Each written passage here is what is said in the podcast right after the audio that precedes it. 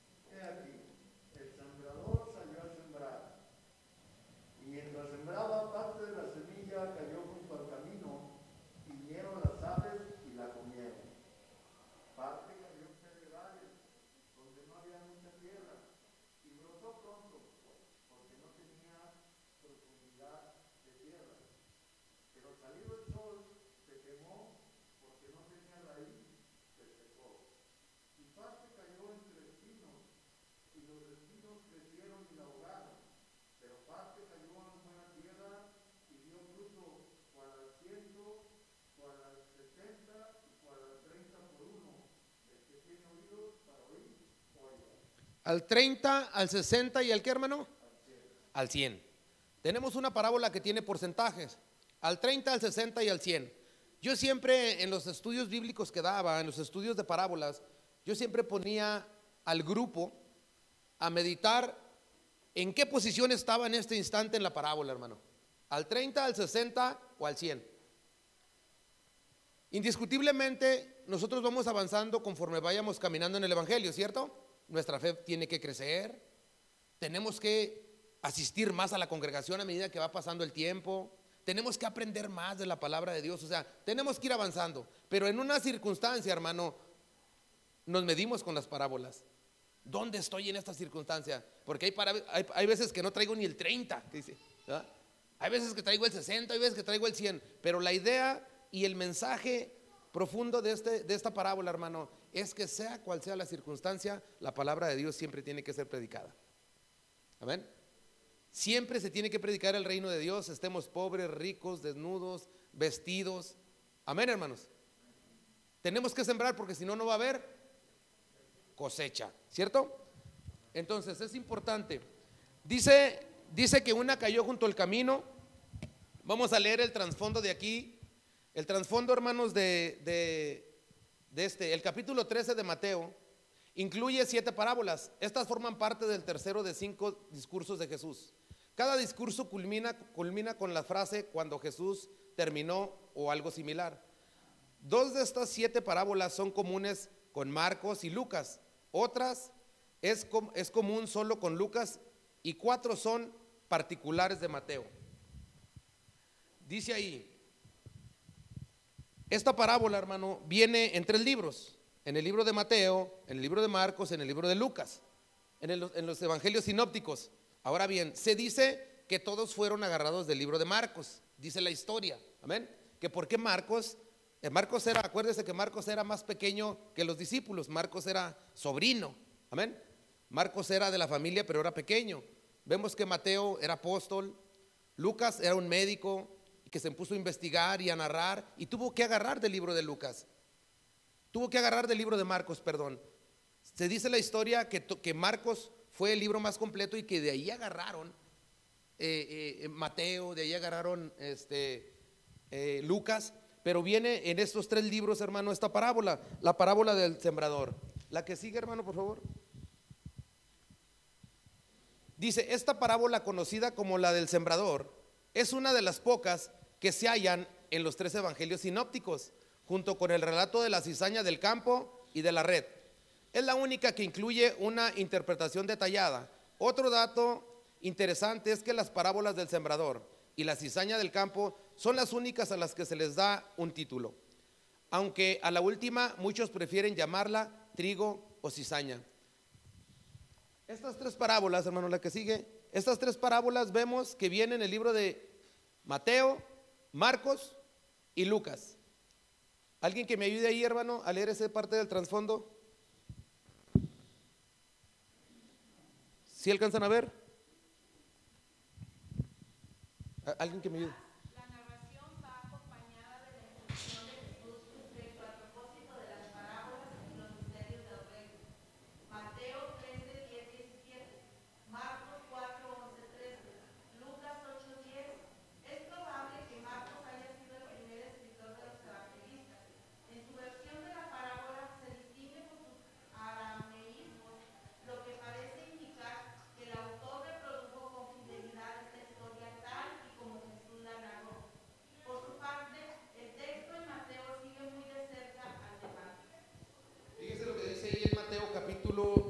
Capítulo 13, verso 10 al 11, hermano. ¿Alguien, si me ayuda aquí con su Biblia, por favor? Mateo capítulo 10, verso 10 y 11. ¿Qué dice ahí? Sí, capítulo 13, verso 10 y 11. Sí.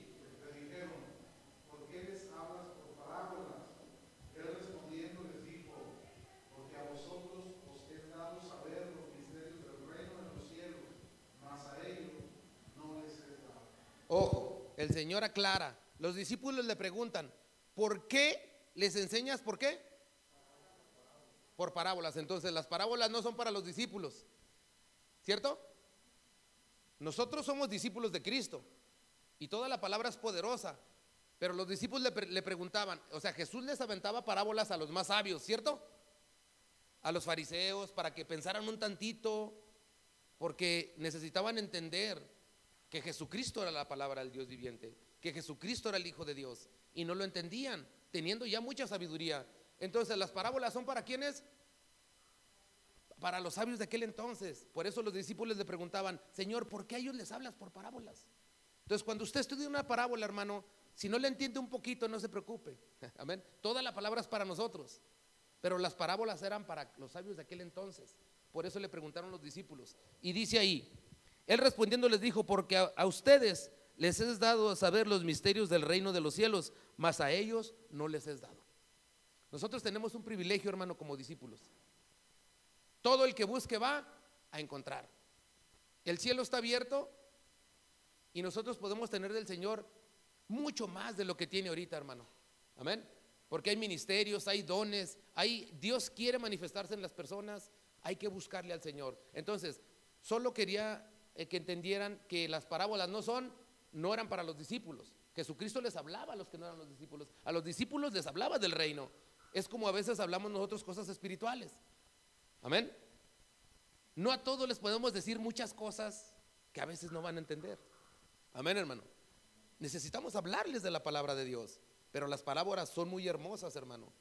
Las parábolas van centrados al reino de Dios para que entendamos. Es una comparación. Yo podría hacer una parábola aquí. El reino de los cielos es como una iglesia, manantial de vida. Pero sin pastor y sin gente, ¿qué va a haber?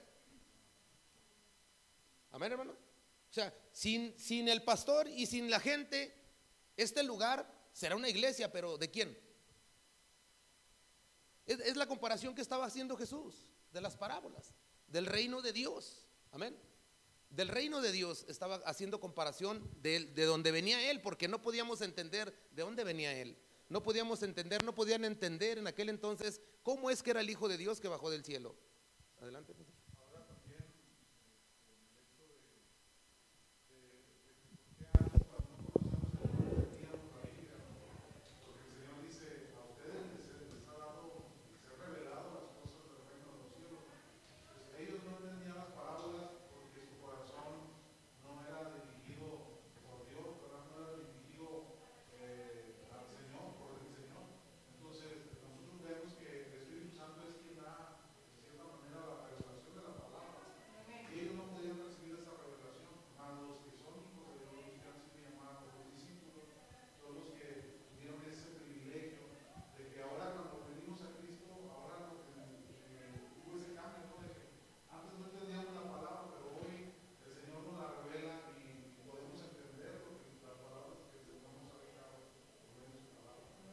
Amén, amén, hermanos, es verdad. Yo recuerdo que una vez agarré una Biblia, hermano, sería el año, uy, hermano, andaba en Estados Unidos en aquel entonces. Llegué de mi trabajo, pero esa Biblia nadie, nadie la abría, hermano, o sea, como que estaba arrumbada, era una Biblia chiquita así, mire. Entonces, me prestaron un cuarto donde yo me quedaba ahí y esa Biblia estaba allí. Entonces, cuando yo llegaba del trabajo, pues una vez no tenía nada que hacer, hermano, fíjese. No, porque no tenía nada que hacer, fui y abrí esa Biblia, hermano. Y empecé a leerla, hermano. Y miré que traía muchos nombres, porque lo primero es que viene todos los nombres, ¿sí o no? Dije, pero, pero ¿por qué tanto nombre? Y empecé a leerlo. Y llegó un familiar mío y me dijo, ¿qué estás haciendo? Le digo, pues estoy leyendo este libro, esta, Biblia que estaba aquí. Dijo, ¿y tú qué estás haciendo? ¿Tú estás haciendo con eso? Dijo, eso no, no sirve. Pero todo lo que leí, hermano, no entendí nada. Hasta la fecha que tenga memoria, hermano, no entendí nada. Leí como unas, la leí como, como unas tres veces, hermano, unas tres, cuatro páginas, así. Y, y a ver qué decía, ¿no? Pero yo no recuerdo nada de eso. Pero cuando Cristo me habló, cuando Cristo me dijo, tienes que venir a mi reino, yo le dije, sí, Señor, se abrió mi entendimiento y empezó el Señor a darme de su misterio. Y eso nos pasó con todos nosotros, hermano. ¿Cierto? Todos los que nacieron en una casa donde se predicaba el Evangelio, lógicamente traen más, más palabra aquí, ¿no? Traen más de, Jesucristo, traen más de culto, traen más de estas cosas. Pero los que nosotros, el Señor nos rescató del mundo, este, pues no traíamos nada, hermano. No traíamos nada. Así que empezamos a, comer la poderosa palabra de Dios, a comer, a comer, a comer, a comer. Y fue, y el Señor nos va dando misterios. Y es, es una revelación tan grande, hermano, que a veces no nos damos cuenta de lo que el Señor nos, ha dado. Los de afuera, los del mundo todavía no conocen. No, hay mucha gente, un alto porcentaje que no sabe lo que dice aquí. Muchos hermanos, mucho porcentaje no sabe lo que dice aquí, no sabe lo que dice la Biblia, sabe lo que dicen de Dios, nada más. ¿Vale? Pero ah, es algo muy bonito recibir el misterio de Dios, hermano, que despierta nuestro espíritu para que sepamos que hay un Dios poderoso. La parábola contiene elementos fácilmente reconocibles por el auditorio. Sabemos que el maestro usaba comúnmente figuras de la vida cotidiana para enseñar verdades espirituales. La figura del sembrador no era desconocida para el pueblo de Israel, pues la agricultura era una de sus principales actividades. El pueblo de Israel sabemos que vino por todo el desierto y siempre ha habido agricultura y siempre ha habido, ¿qué más? Pastoreo, ¿cierto? Le llamaban la ciudad los pastores, hermano, ahí, porque todos tenían ovejas, todos andaban pastando ovejas, tanto como mujeres como hombres. O sea, que él les hablaba de temas que cotidianamente vivían, para que entendieran, hermano, las parábolas de lo que el Señor estaba hablando. Es posible dar con la situación de que, de que produjo a la enseñanza de esta parábola. Jesús mismo había estado predicando y enseñando acerca de la venida del reino de Dios. Durante su ministerio de la, de la predicación había chocado con los intereses de quienes estaban en el poder religioso. Esto, hermano, grábeselo muy bien. De quienes estaban en el poder, el Señor había experimentado una férrea oposición y algunos de sus seguidores lo habían abandonado, pero Jesús sabía que estos aparentes fracasos se convertirían en una gran victoria. En aquel entonces había poder religioso y ahora también, a ver hermano, también hay poder religioso, porque el hombre con poquillo poder, ¿qué? Hermano, cuando agarra el sueldo, ¿qué tal? ¿Qué vamos a comprar? ¿Pollo? ¿Qué vamos a ¿Sí o no? El hombre con tantillo poder se, se vuelve loco, hermano. ¿Sí o no? Tráiganse las pizzas, porque ¿sí o no? Anda el dinero ahí, eh, eh, pica el dinero. Entonces, el hombre con poquillo poder, hermano. Imagínese cuando nos revela el Señor su poder, cuando cuando mucha de la gente se pierde, hermano, cuando empieza a conocer el poder de Dios. ¿Sí sabía eso? Y muchos también se vuelven tiranos. Y muchos también se vuelven malos pastores. A ver, hermano, porque el poder es peligroso. Si el poder del mundo es peligroso, imagínese el poder de Dios, hermano, que va uno y pone las manos de los enfermos y estos sanan. Pero cuando no le damos la gloria a Dios es lo que sucede, hermano. El hombre se exalta, se enaltece. Y el poder religioso estaba todo lo que daba en aquel entonces, hermano. Acuérdese que estaban grupos religiosos como los fariseos, los saduceos, todos aquellos que creían ser los mejores, que, que creían ser los más santos, que creían que solamente ellos tenían a Dios, hermano. Amén. Pero no se dieron cuenta que Dios se les paró enfrente y no lo conocieron al Dios que decían o que hablaban o que predicaban. Y hoy en muchas iglesias tampoco está Dios, hermano. Hay más carne que espíritu. Es triste decirlo, pero es verdad. ¿Me está entendiendo, hermano, lo que le digo? El reino de Dios no se, no se detendría a pesar de las adversidades. La palabra pronto daría fruto. El relato comienza con la frase, he aquí el sembrador salió a sembrar. Pero el énfasis de la parábola, más que en el agricultor, están los cuatro tipos de terrenos en los cuales cae la semilla. Fíjese cómo Jesucristo se deslinda de esto. ¿Quién es el sembrador? Jesús no se centra en él. Jesús se centra en dónde va a sembrar. O sea, las parábolas tienen que ver con el reino de Dios y toda la gloria tiene que ser para quién? Para Cristo, hermano. Porque es muy peligroso cuando el hombre le da ministerio, cuando el hombre empieza a conocer el poder de Dios, hay muchos peligros, hermano. Tanto que como puede andar arriba, hasta lo puede andar muy abajo allá por haberse enaltecido, hermano. Gracias a Dios, tenemos que pedirle a Dios que siempre tengamos los pies firmes en el reino de Dios y que siempre glorifiquemos el nombre de Cristo. Y mientras que siempre le demos la gloria a Él, hermano, vamos a entender más la palabra de Dios. Y mientras siempre le demos toda la gloria a Cristo, hermano, el Señor nos va a enseñar más de su poder. Mientras siempre le demos la gloria a Cristo, hermano, el Señor lo va a usar Mientras siempre le demos la gloria a Cristo, hermano, va a crecer en el Espíritu. Van a manifestarse los dones en su vida. Van a manifestarse los ministerios en su vida. Todo, mire, todos ustedes son fruto del que vino a sembrar, hermano. Nosotros todos somos fruto del que vino a sembrar, hermano. Qué hermoso, ¿no? Qué hermoso. Somos semillitas que alguien aventó ahí. ¿Quién, ¿Quién, me puede dar un ejemplo de cómo llegó a Cristo? ¿Cómo llegó esa semilla a su vida? ¿Alguien? ¿Quién se acuerda del loco aquel que les predicó, hermano? ¿Alguien que, pueda decir de eso?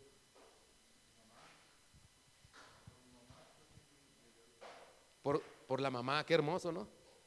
Mi mamá llegó por mí, fíjese, qué tremendo. Hermana. Las maestras de las clases de niños, ¿verdad, hermano? Cuando tenga oportunidad, es una vuelta a las clases de niños, hermano. Se les recomiendo. Vaya y vea lo que se hace, vaya y vea Este, eso. ¿Alguien más, hermano, de cómo llegó a Cristo, hermana? Por la hermana que ya falleció. O sea, donde quiera va a haber sembradores, hermano. Eso es. Donde quiera va a haber sembradores. Pero lo que importa es el terreno en donde va a caer. ¿Cierto? A veces nosotros decimos, no, precisamente hoy, hermano, me hablaron de Chihuahua. Hay una familia que tiene toda la familia drogadictos. ¿Ven? Todos sus hijos son drogadictos y unos están en anexos. Y le, hablé, le hablé a un dirigente de allá y le dije, hermano, quiero que pongas en oración a esta familia. No, ah, ya lo conozco. Dice, no, él ya no va a cambiar. Bueno, entonces me equivoqué de persona al hablarle. Le dije, para mí no hay nada imposible. Dios puede rescatar a quien sea, hermano. A quien sea. Al más miserable, hermano. Al que sea, hermano, puede levantar.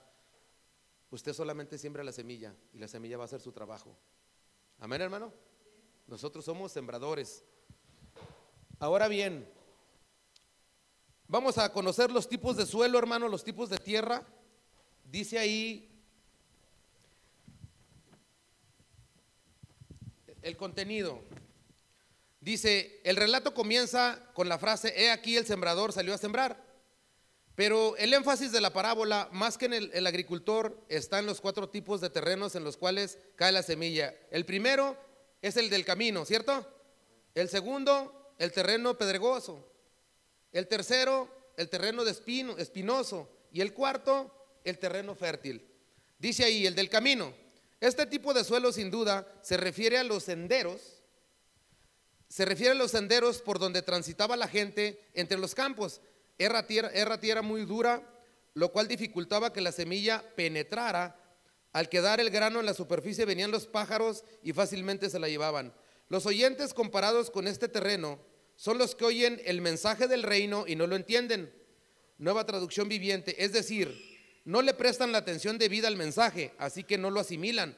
Por consecuencia, la semilla resbala sobre la mente de ellos y muchos de los que pasan por esta situación son aquellos que llegan al templo por curiosidad, por rutina o por acompañar a otros, pero no con el propósito de sacar provecho al mensaje que reciben.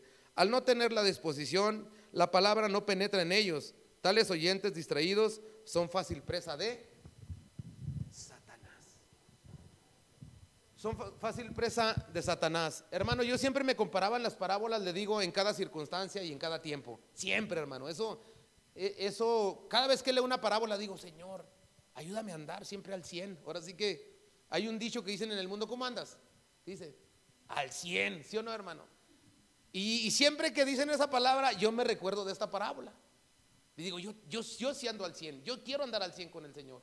Pero con el Señor, ¿no? Lógicamente los del mundo quieren decir que andan con todo su, su poder, que andan bien, que andan...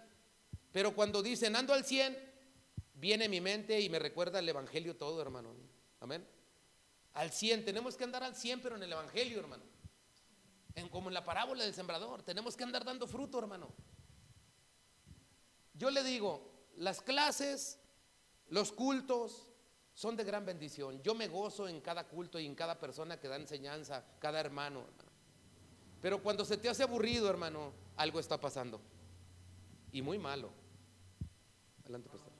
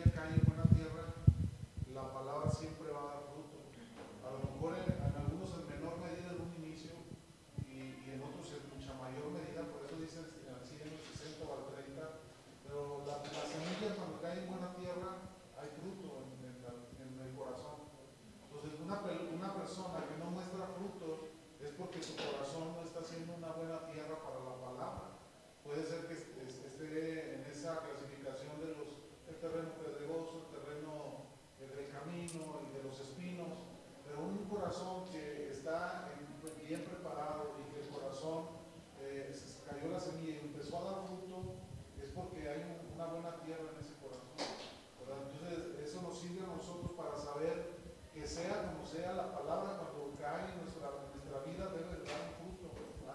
60 o al 100, pero debe de dar fruto nosotros. Fíjese lo que dice la del camino, hermano. La del camino son los que oyen el mensaje del reino y no la entienden. Si usted no entiende algo, hermano, pregunte. Aquí en la congregación tenemos muchos maestros para gloria de Cristo. Amén, hermano. Está el pastor, está su esposa, están todos los líderes, hermano, que usted puede preguntarle lo que usted no entienda. Nadie se va a reír de usted. Usted puede preguntar aquí en esta clase todas las preguntas que usted quiera. Para eso son estas clases, hermano. Para la perfección de los santos. Amén. Yo cuando voy a predicar, hermano, cuando voy a enseñar otros lugares, otras ciudades, siempre les digo, cuando termine, todo el que tenga una pregunta o una duda, acérquese conmigo, por favor. Amén, hermano. Aquí no les tengo que decir, porque aquí yo me quedo, hermano, y platico con uno y platico con otro, pero todo el que tenga, nunca se quede con una duda de una clase, hermano, ni en una prédica. Si usted se quedó con una duda de un predicador, vaya, interceta al predicador y dígale, oiga, ¿sabe que tengo esta duda de lo que usted predicó? Y él tiene la autoridad para, para contestarle. Amén, hermano. Nunca se quede con una duda, hermano. Eso es algo importante. Dice los que no la entienden, hermano. Para entender la palabra de Dios tenemos que leerla, ¿sí o no? ¿Sí? Es como cuando yo digo, yo quiero aprender la palabra de Dios, pero no vengo a la dominical. Entonces, yo quiero aprenderlo, pero a mi manera, ¿cierto? Y hay una manera de aprender, hermano.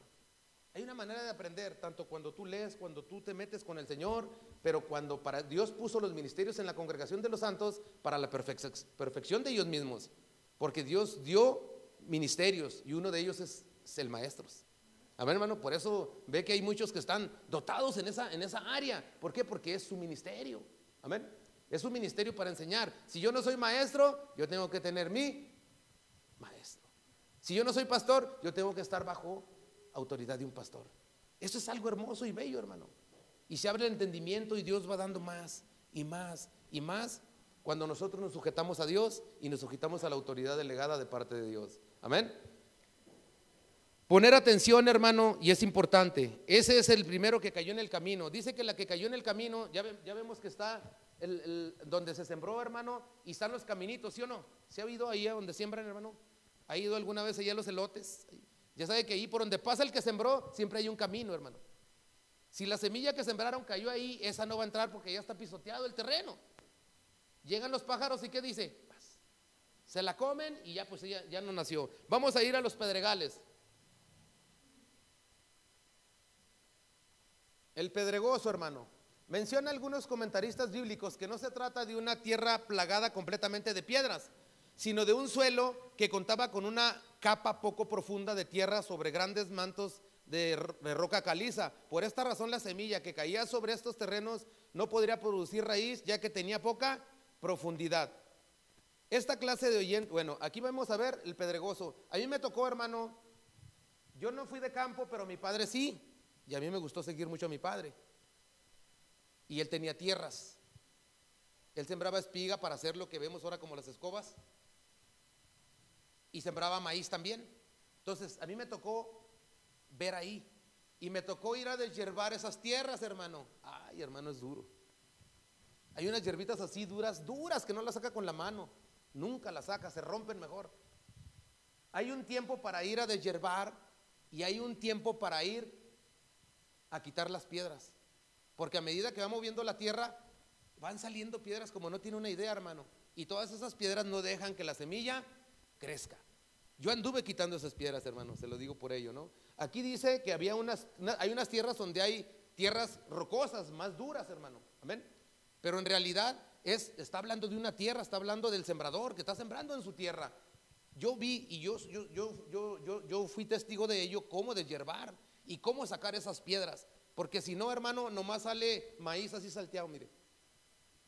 ¿Ven? Entonces, esas piedras se tienen que ir a quitar y ahí no crece, no crece, hermano, no crece el maíz, no crece nada. ¿Por qué? Porque las piedras no la dejan crecer. Ahora sí que se encontró una piedra en su camino.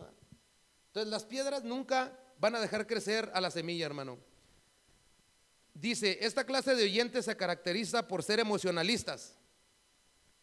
Cuando dice que reciben el mensaje con gozo, es porque tal vez quedan encantados con la manera en que se predicó la palabra. Pero el problema es que al tener poca profundidad la semilla no puede dar buena raíz, por tanto no pueden tener firmeza en sus convicciones y no hay perseverancia. Mientras no hay pruebas, todo está bien, pero cuando estas llegan, las personas consideradas de este tipo de terreno se ofenden y tropiezan, comienzan a murmurar y abandonan todo. Eso es lo que más yo yo yo creo que, esto es lo que más hay en la iglesia. En la congregación de los santos, para mí, viendo yo desde la perspectiva de una congregación, aquí se centra el mayor número de creyentes que se desaniman. Una, porque murmuraron de él. Otra, porque no le saludaron. Otra, porque es que el pastor. Otra, porque es que dice ahí, vienen las pruebas y aparte lo que les pasa en la congregación, hermano, y se desaniman fácilmente. Tanto, tanto se desaniman que terminan por no congregarse. Y de esto, hermano, hay mucha gente. De esta, de esta de los pedregales, hermano, hay muchos emocionalistas, hermano. Hay muchos que tocan bonito, pero no están metidos con el Señor. Amén, hermano. Hay mucha gente, pero no toda está metida con el Señor, hermano. Hay mucha emoción en las iglesias. Porque ya cantamos gloria a Dios y aleluya. Y viene la primera prueba y qué? Ahora no tocamos. Pastor, no voy porque me siento mal.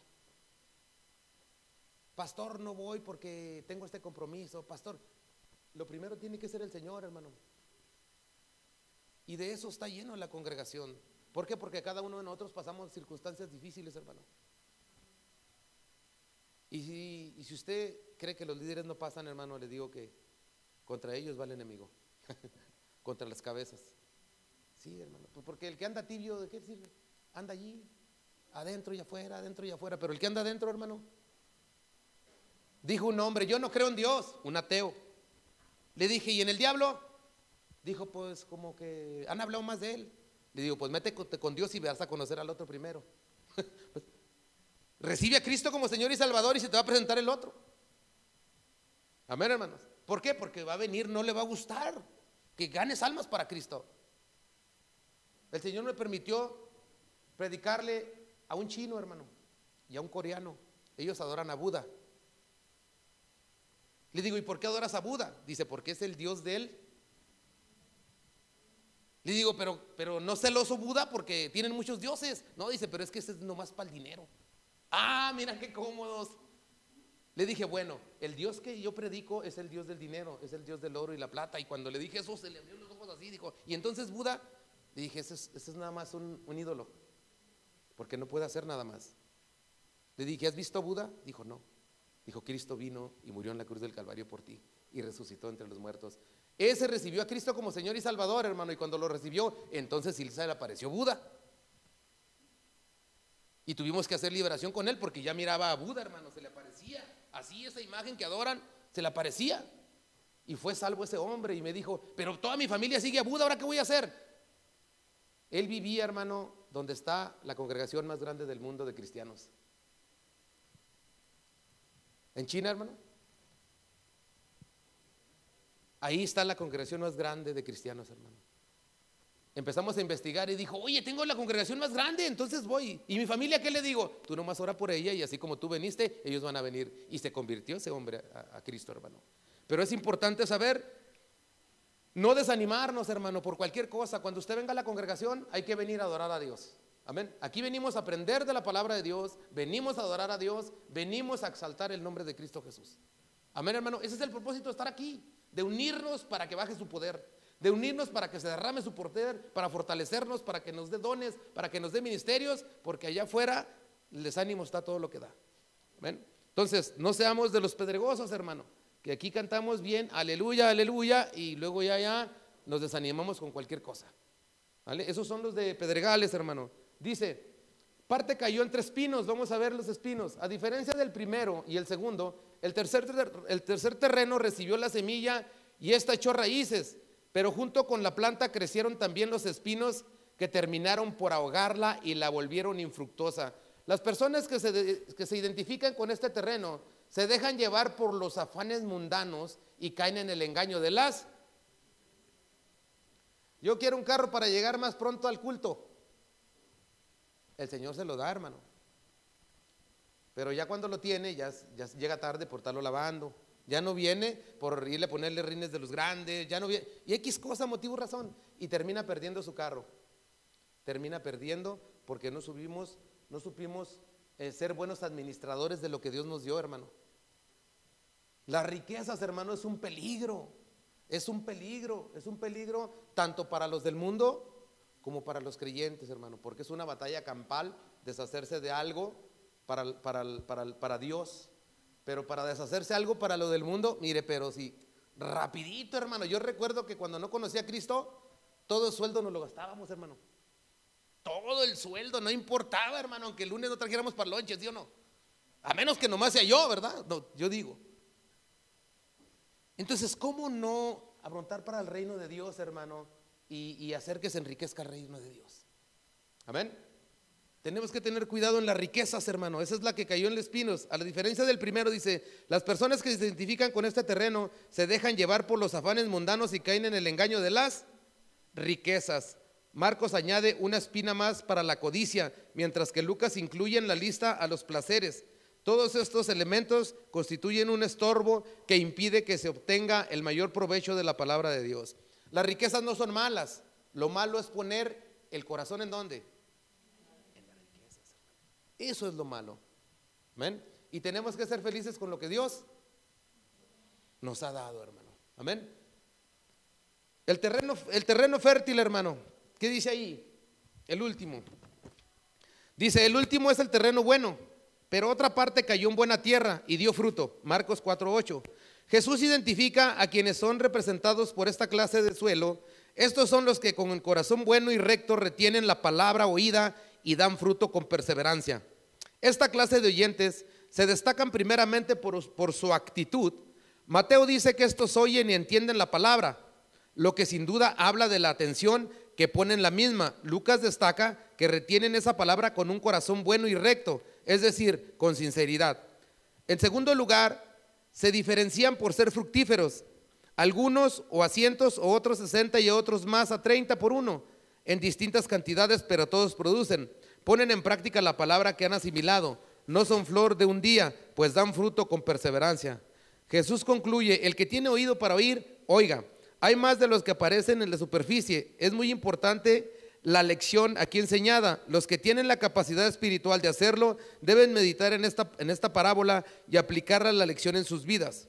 Hermano, esta, este, este siguiente, este último, que es la tierra fértil, es de los que ya están, yo lo veo así como más avanzados. Ya tienen conocimiento, ya tienen la palabra, ya tienen el fruto, pero no lo quieren dar. Es decir, ya saben qué se tiene que hacer, hermano. Ya tienen el conocimiento, pero no lo hacen. Que al final de cuentas termina siendo en desobediencia, ¿cierto? A pesar de los obstáculos, el mismo Señor encontró rechazo. No fueron pocos los que resistieron al Evangelio del Reino, pero tampoco faltaron quienes abrieron su corazón a las buenas nuevas de salvación. El reino de Dios seguirá avanzando precisamente porque es de Dios. La palabra debe ser sembrada con la certeza de que en muchos corazones dará fruto. Así que se requiere de perseverancia en la, tarea de esparcir las buenas noticias de salvación. Todo hijo de Dios habrá de cumplir con la gran comisión de hacer discípulos, aunque haya quienes no escuchen o no entiendan el Evangelio, el discípulo de Cristo no debe desmayar, al contrario, tiene que predicar cada día con mayor denuedo. Si persevera, descubrirá que habrá muchos que recibieron el mensaje con gran gozo y se convertirán al Señor. La parábola debe ser también un llamado de atención constante para nuestra vida. ¿Qué clase de terreno son nuestros corazones? ¿Qué actitud asumimos ante la palabra que recibimos en nuestras congregaciones? Con gran tino nos exhorta el escritor. No dejemos estos versículos sin antes hacernos una pregunta importante. ¿Cómo escuchamos nosotros? Probablemente vayamos a un lugar de culto de domingo tras domingo y escuchemos los sermones. ¿Con qué actitud los escuchamos? ¿Qué efecto tienen esto en nuestro carácter? Es importante, hermano, que la palabra de Dios se tiene que poner en práctica. Amén. Que lo que nosotros recibamos tenemos que ponerla en práctica. De eso se trata el reino de Dios. La aplicación. Y con esto terminamos, hermano. Como discípulos de Cristo, seamos perseverantes a pesar de ver a las personas la apatía por recibir el mensaje que trae salvación. No cesemos en darlo a conocer con nuestros dichos, pero también con nuestros hechos compartamos con denuedo y convicción la palabra que trae vida. Nuestro deber es ser constantes con la publicación de la palabra para que los hombres reciban la salvación, que nada nos detenga de pronunciar el bendito evangelio que transformó nuestras vidas y que podamos decir como el apóstol Pablo, no me avergüenzo del evangelio porque es poder de Dios. Mantengamos a la vez la disposición para seguir alimentándonos de la palabra, que ella abunde en nuestra vida a fin de que lle- llevar, llevar fruto, nuestro fruto permanezca. Es importante ver el fruto, hermano, y ver la semilla. Adelante, hermano.